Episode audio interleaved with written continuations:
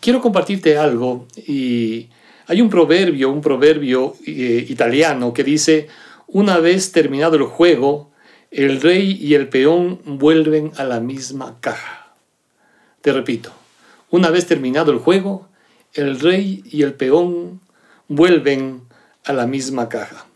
Eh, yo creo que la mayoría de nosotros seguramente hemos jugado eh, este juego del ajedrez, donde encontramos varias piezas, ¿no es cierto? Y entre ellas están el rey, la reina y los peones. Y cuando terminas el juego, simplemente guardas todo en la caja y se acabó el juego.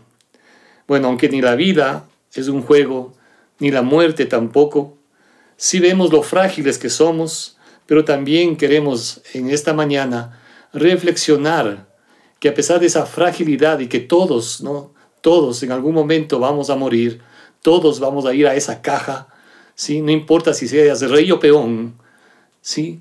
Pero lo importante es qué hay más allá. Y por eso justamente queremos hablar más allá de la muerte. Eh, queremos animarte, posiblemente este ya nuestro cuarto domingo prácticamente. Eh, si tú no has escuchado anteriormente los mensajes, puedes encontrarlos en nuestras redes sociales como Encuentro con Vaya. Con toda confianza te invitamos a que lo hagas. Y queremos compartir contigo si tienes alguna inquietud, alguna pregunta, eh, algún motivo de oración. no dudes en hacerlo, estamos para servirte algún consejo, será para nosotros un privilegio compartir con cada uno de ustedes. Eh, también queremos animarles para que podamos continuar entre semana con las cápsulas de oración, eh, los tiempos de bendición, eh, los kits de supervivencia. Hemos buscado espacios que puedan ayudar a la familia, compartiendo también los espacios de edificación espiritual y te animamos para que podamos estar. También los miércoles continuamos con el tiempo de ayuno y oración. Y quisiéramos primero agradecer a Dios también porque hemos visto su mano interviniendo, hemos orado por algunas personas, el Señor está levantando esas vidas y queremos, queridos amigos, ustedes saben por quienes hemos estado orando. Gracias a Dios por sus vidas, les mandamos un abrazo desde aquí y oramos para que el Señor siga restaurando completamente su salud. Así es que gracias a cada uno de ustedes. También aprovecho para dar nuestro agradecimiento a cada una de las personas y los grupos que han tomado iniciativas para estar pendientes de otros. Qué hermoso poder estar saludándonos, eh, dando un mensaje, edificándonos con la palabra de Dios, con un tiempo de oración. Les animamos a que podamos continuar con los niños, con nuestros jóvenes, con las damas, con los varones, eh, en las clases de estudios bíblicos. Y si tú no estás, pues por favor también te invitamos a que nos escribas, eh, que para nosotros será un privilegio también involucrarnos, involucrarte en esto.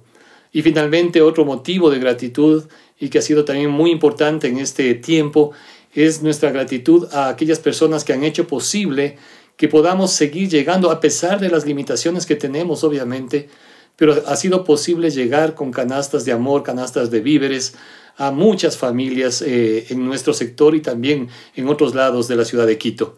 Así es que gracias nuevamente, queremos invitarte para que podamos continuar haciendo de esta manera. Eh, bueno, como mencionábamos, es cierto que el rey y el peón vuelven a la misma caja cuando termina el juego, y al considerar la dura, difícil situación que estamos viviendo en medio de estas circunstancias, obviamente no deja de ser doloroso. No deja de ser doloroso cuando nosotros recibimos noticias y seguramente la mayor parte de nosotros hemos estado pendientes por noticias, por mensajes, a veces una llamada telefónica, donde te dicen que tal persona pasó a la presencia de Dios. Eh, si bien es cierto, todos, como dijimos hace un momento, vamos a morir, ¿sí? vamos a pasar a la presencia de Dios. Eh, sin embargo, debemos reconocer que esto deja un sabor muy triste, eh, el vacío, ¿no? No es fácil cuando te tienes que ver hijos que han perdido un padre, esposas que están llorando la muerte de su esposo y ese tipo de situaciones hay, preguntas sin respuestas, hay dolor, un dolor y un vacío indescriptible, ¿sí? A veces hay rabia en medio de todo esto, hay resentimiento, son realidades que en esta vida posiblemente no vamos a alcanzar a comprender, ni siquiera a responder. Pero ante ello yo diría solamente quedan dos posibilidades, dos opciones, dos alternativas. O decido mirar la vida y la realidad de la muerte sin esperanza alguna, y en el mejor de los casos, con el tiempo aprendo a resignarme, o si no, simplemente me sumerjo eh, en ese valle de sombra de muerte, llevando conmigo mi dolor, mi angustia, mi tristeza, ¿sí? Y vivo todo ese proceso, ¿sí? Un proceso necesario, pero lo vivo desde otra perspectiva. Es interesante, en medio del dolor y la tristeza, por ejemplo, que vivió eh, una familia que, que, se menciona en la Biblia, eh, la familia que era muy amiga, muy cercana a Jesús, Marta, María y Lázaro, vivieron un proceso de duelo que hubo en medio de esas circunstancias, también hubo momentos de, de clamor, momentos de buscar del Señor Jesucristo, eh, momentos de reclamo al Señor, de llanto, de tristeza. Y eso es importante que lo entendamos. Y quisiera dejar estas palabras sobre todo a aquellas personas, a aquellos corazones. Y ustedes saben por quiénes hemos estado orando. En esta soledad, en esta angustia que están viviendo como esposas, como padres, como hijos, porque han perdido un ser querido. Una posibilidad de simplemente seguir con esa rabia, con ese dolor, con ese resentimiento, con ese reclamo, que hay espacio para ello. Y Dios lo entiende. Jesús mismo vivió esa experiencia con Marta y María cuando perdieron a su hermano. Hubo la experiencia de llorar por su hermano. De hecho, Jesús mismo se identificó con ellos en ese proceso cuando Jesús se quebrantó también. Porque tanto esa familia como tú y como yo somos muy amados para Él. Y por eso creo que es importante que nosotros tomemos esta opción, creyendo en el autor de la vida, creyendo en aquel que venció la muerte, en quien prometió un lugar para que nosotros estemos donde Él también iba a estar. Y es importante. Duele que en muchos casos ni siquiera han podido despedirse de sus seres queridos con la situación que estamos viviendo. No han podido darle un abrazo, ¿sí? Y, y han tenido que despedirse posiblemente a la distancia. Es cierto que toda esta situación ha sacudido y está sacudiendo al mundo entero. Pero déjenme decir, queridos amigos, esto va a pasar. Y aunque se nos hace difícil, difícil, quizá para unos más que para otros, difícil esperar. Hay mucha gente que ya no soporta estar ahí, encerrado un tiempo, ¿sí? limitado en un espacio. Pero es un tiempo y relativamente corto hasta que esto pase. Yo no sé cuántas semanas más Anhelamos que sea lo más pronto para tener la oportunidad de salir, volvernos a encontrar y poder volvernos a abrazar con toda libertad. Obviamente será un proceso para todo esto. Nos tocará esperar, pero eso va a llegar. Ahora déjeme decir algo muy importante. Cuando miramos los años de vida, yo no sé qué edad tengas tú. Yo no sé, como sucede en muchos de nuestros casos, Quizá ya tienes el recorrido la mayor parte de tu vida. ¿Sí? Ya has recorrido la mayor parte y te queda quizá no sé cuánto tiempo te dé Dios de vida. Pero ¿cuánto es eso? Lo que hayas vivido o lo que te falte, ¿cuánto es eso comparado, ¿sí? con la eternidad? Es un corto tiempo que igualmente vamos a tener que esperar para volvernos a encontrar con las personas que amamos. Y será un tipo de encuentro totalmente diferente. Dice la palabra, no habrá llanto, no habrá, no habrá dolor. Es cierto, también, y acá quisiera recordar algo muy importante, eh, en esta semana, en esta semana que recordamos la pasión de Cristo, que recordamos el recorrido, eh, que recordamos justamente los lugares por donde Jesús eh, caminó y qué fue lo que hizo, y es muy interesante. Tú tienes en nuestra página de Facebook justamente el recorrido de Jesús, tú puedes acceder a ello con toda libertad. Y hubo un momento, uno de estos días que Jesús anduvo, donde se le acercaron algunas personas y entre los grupos que se le acercaron, algunos le preguntaron, algunos le, le, tentaron, le provocaron, ¿sí? Había gente que estaba buscando sinceramente, otras, gente, otras personas que solamente buscaban la manera de eh, hacerle tropezar, equivocarse, y sabemos la manera como Jesús contestó a cada uno de ellos. Es curioso porque entre el grupo, uno de los grupos que le buscó a Jesús, igualmente con una intención no saludable, fue el grupo de un grupo de los saduceos. La Biblia se refiere a ellos como algunos personajes en el Evangelio de Marcos capítulo 12. Habla de estos personajes y dice que ellos como no creían en la resurrección. Es cierto que algunos no creen que habrá resurrección. Esto no es algo nuevo. En el tiempo de Jesús, como mencionamos, eh, justamente los saduceos no creían que había resurrección de los muertos. Y por eso se acercan para hacer una pregunta capciosa a Jesús. Y Jesús les contesta, ¿no? En este relato bíblico de Marcos capítulo 12. Y solamente quiero señalar eh, un, par de un par de versículos, porque Jesús termina diciéndoles acá, ustedes están equivocados, ustedes están errados, están confundidos, no saben lo que dice la Biblia ni conocen el poder de Dios. Y luego les dice, Dios no es Dios de muertos, sino de los que están vivos. Eh, qué equivocados están ustedes, les dice Jesús, a aquellos que en ese tiempo no creían que había resurrección.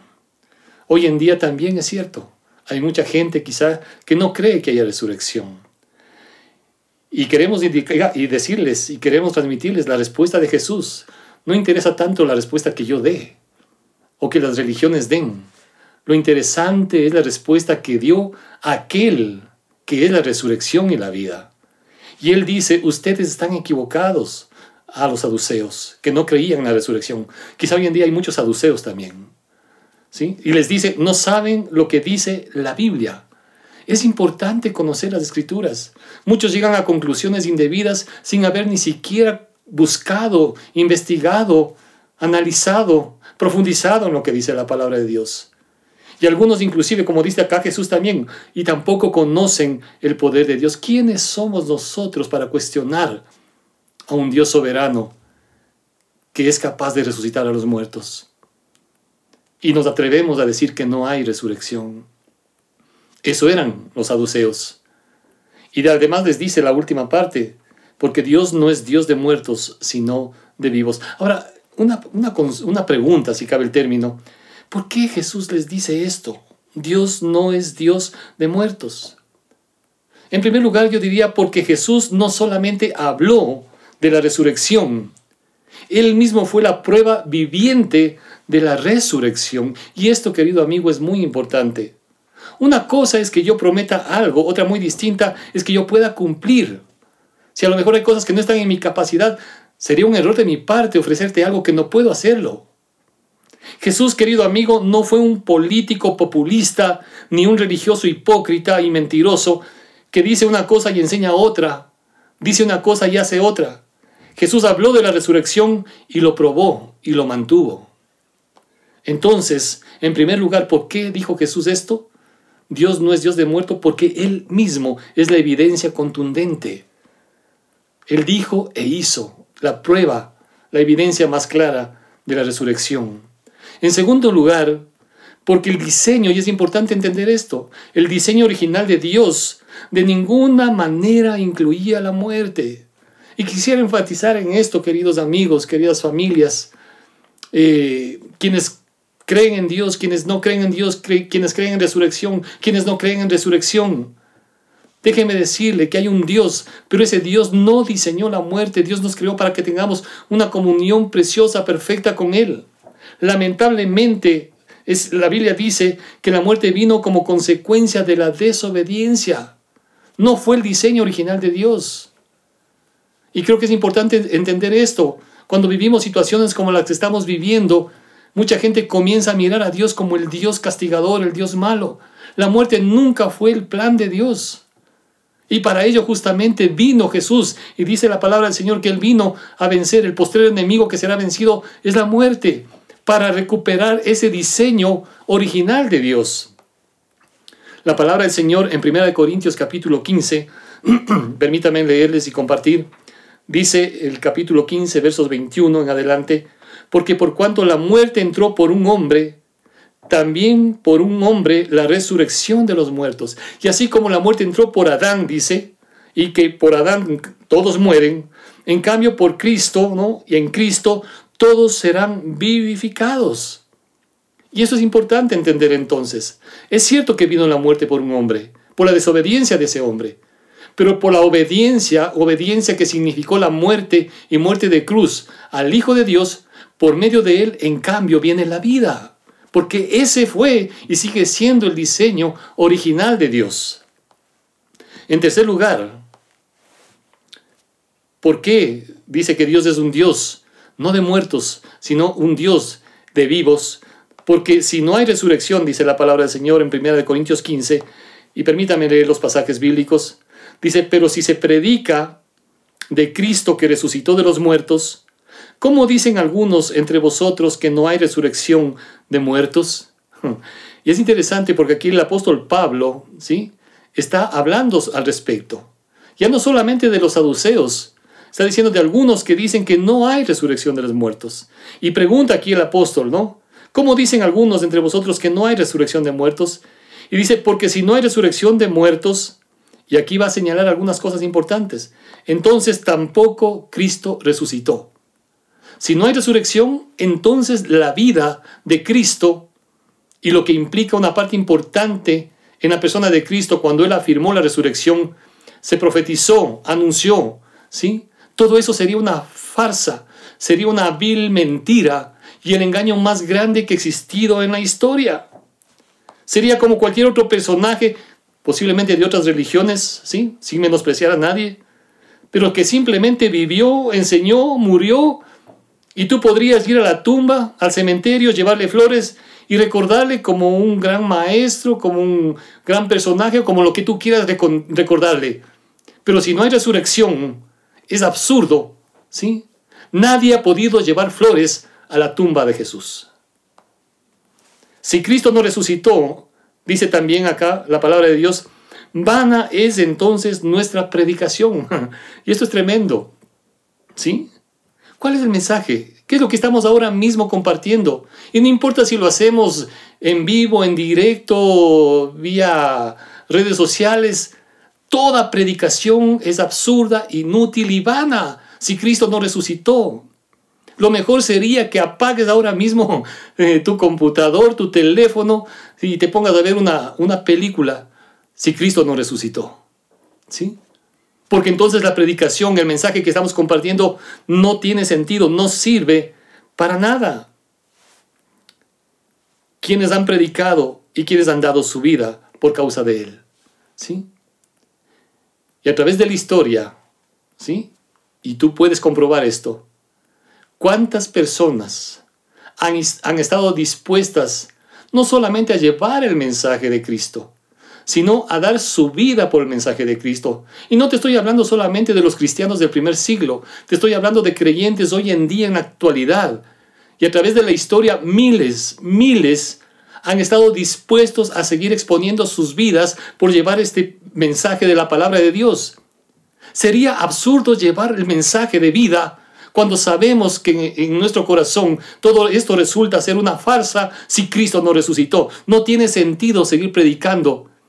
Y hubiese sido un absurdo completo que, haya gente y que haya creyentes que estuvieron dispuestos a dar su vida por una causa absurda.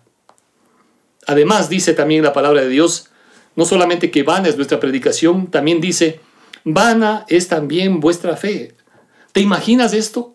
Poner la fe en algo que nunca sucedió. ¿Qué sentido tiene creer en algo que es mentira, que es falso, que no es verdad? Eso realmente sería una necedad, una necedad completa.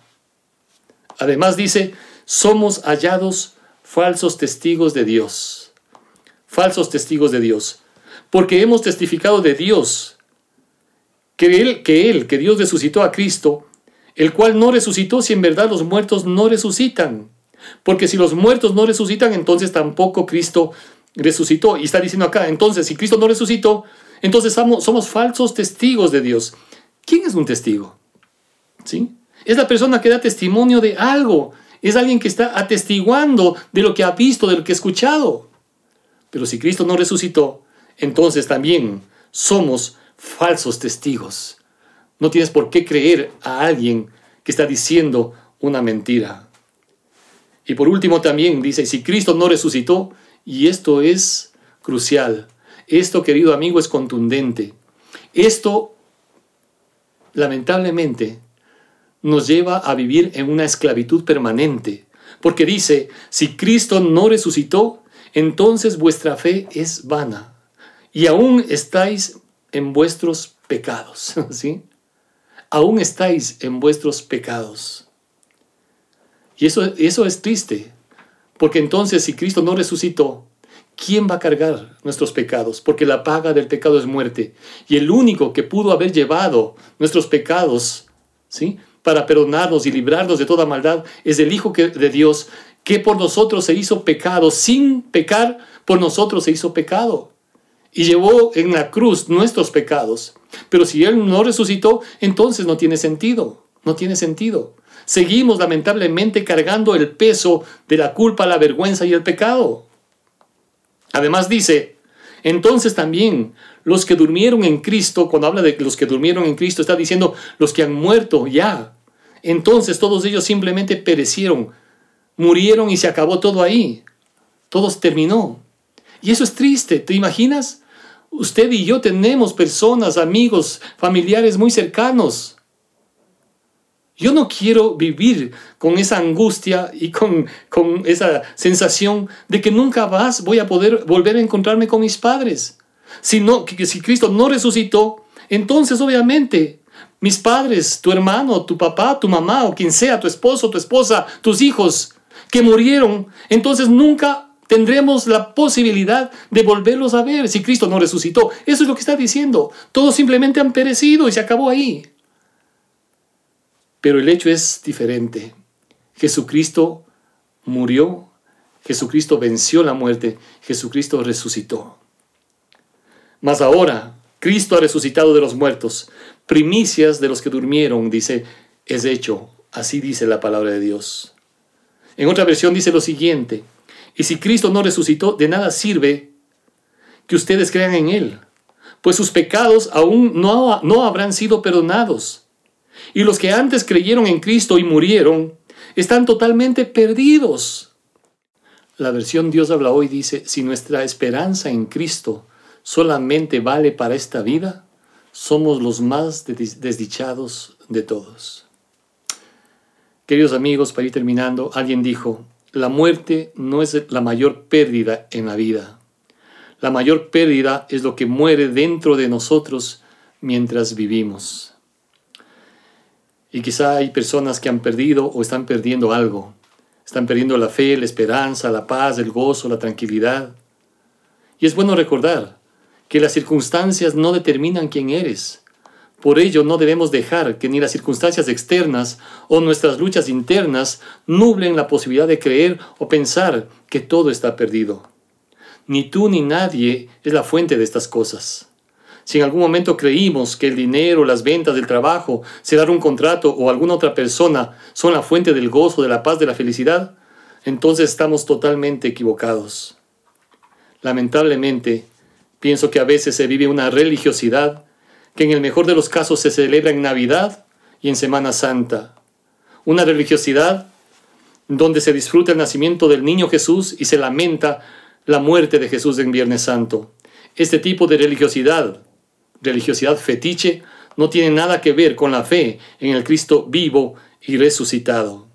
Por eso quisiéramos en esta mañana también invitarte para que pongamos nuestra fe. Yo sé que hay crisis, yo sé que hay dolor, yo sé que hay tristeza, pero cuando tu mirada se centra en el Cristo vivo y resucitado, Él comienza a intervenir en tu corazón. Te invito para que ahí donde estás, me acompañes en una oración y le digas a Jesús, Señor, en esta mañana renueva mis fuerzas Creo en ti, que tú moriste, pero resucitaste por mí, y en ti tengo esperanza y vida eterna. Amén. Si te gustó esta prédica, te invitamos a que te suscribas a nuestro podcast y nos sigas en YouTube, Facebook e Instagram como Encuentro con Bahía. Además, recuerda que cada semana tendremos una prédica nueva para ti.